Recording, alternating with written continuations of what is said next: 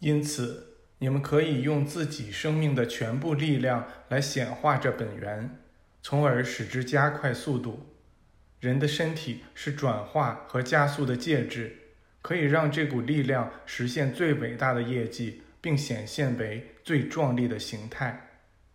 因此，当无数人将神圣本源的光芒放大，并由自身发送出去时，本源会从中获得巨大的力量。单单一个人显现出完全的控制力时，就可以战胜整个世界。所以，你们可以看出。无数人能够成就什么？你们越多使用上帝之名，并知道这就是你们正在自己身上设置的最高本源，你们的身体就越会以很高的速率震动。这身体的震动将与“上帝”一词所表现的那些神圣震动相协调，并回应他们。你们只需说一遍“上帝”。并清楚这个词意味着什么，你们的身体就再也不会回到它从前的振动速率了。始终记着这个吧，去践行这些教导。如有必要，就用你们个人喜欢的方式把它们说出来。他们来自于你们，而不是来自于外界。尝试一段时间，你们就会看出这将对你们产生怎样的影响。每次你们想到上帝时，你们就是上帝的神圣蓝图。这些并不是我的话，而是你们的话，来自于你们自身所示的上帝之基督。你们要记住，当耶稣显现出那个光、那纯净的生命或上帝时，他这个人就变成了基督。上帝，我的天赋。那通过我显现出来的神圣本源，是一切万有。我是上帝所示的一切，我是上帝的基督，是可以运用上帝我的天赋所示之一切的神人。因此，我理所应当可以使用一切本质材料。实际上，上帝是把一切本质材料。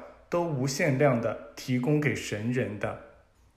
上帝本源是我的天赋，我是上帝的基督。我们的结合是完全彻底的。上帝的基督就是上帝所拥有的一切。我们再来说说“上帝”这个词，为什么它有那么大的力量？这是由于它被说出时所发出的震动。这些震动是最高的、最有效的，它们是神圣的宇宙，它们通过宇宙光线传入并建立起最高的放射场域。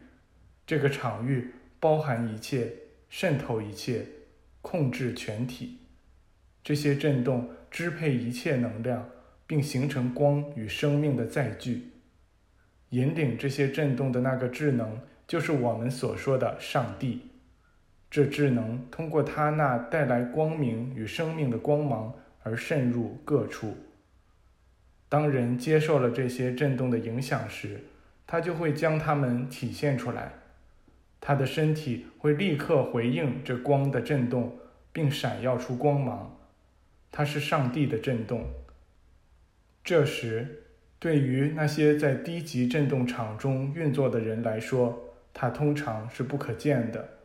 这就是“上帝”一词如此有力量的原因。你们的圣经之所以有那么大影响并经久不衰，正是因为这个词。想想看，“上帝”一词在里面写了多少遍，又因此而被念了多少遍。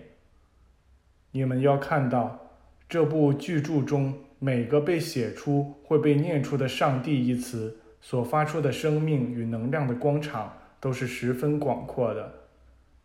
这每一个词都使其震动回荡在所有说到、听到或看到“上帝”一词的人的灵魂中，而灵魂会回应这些使其提升和增强的震动。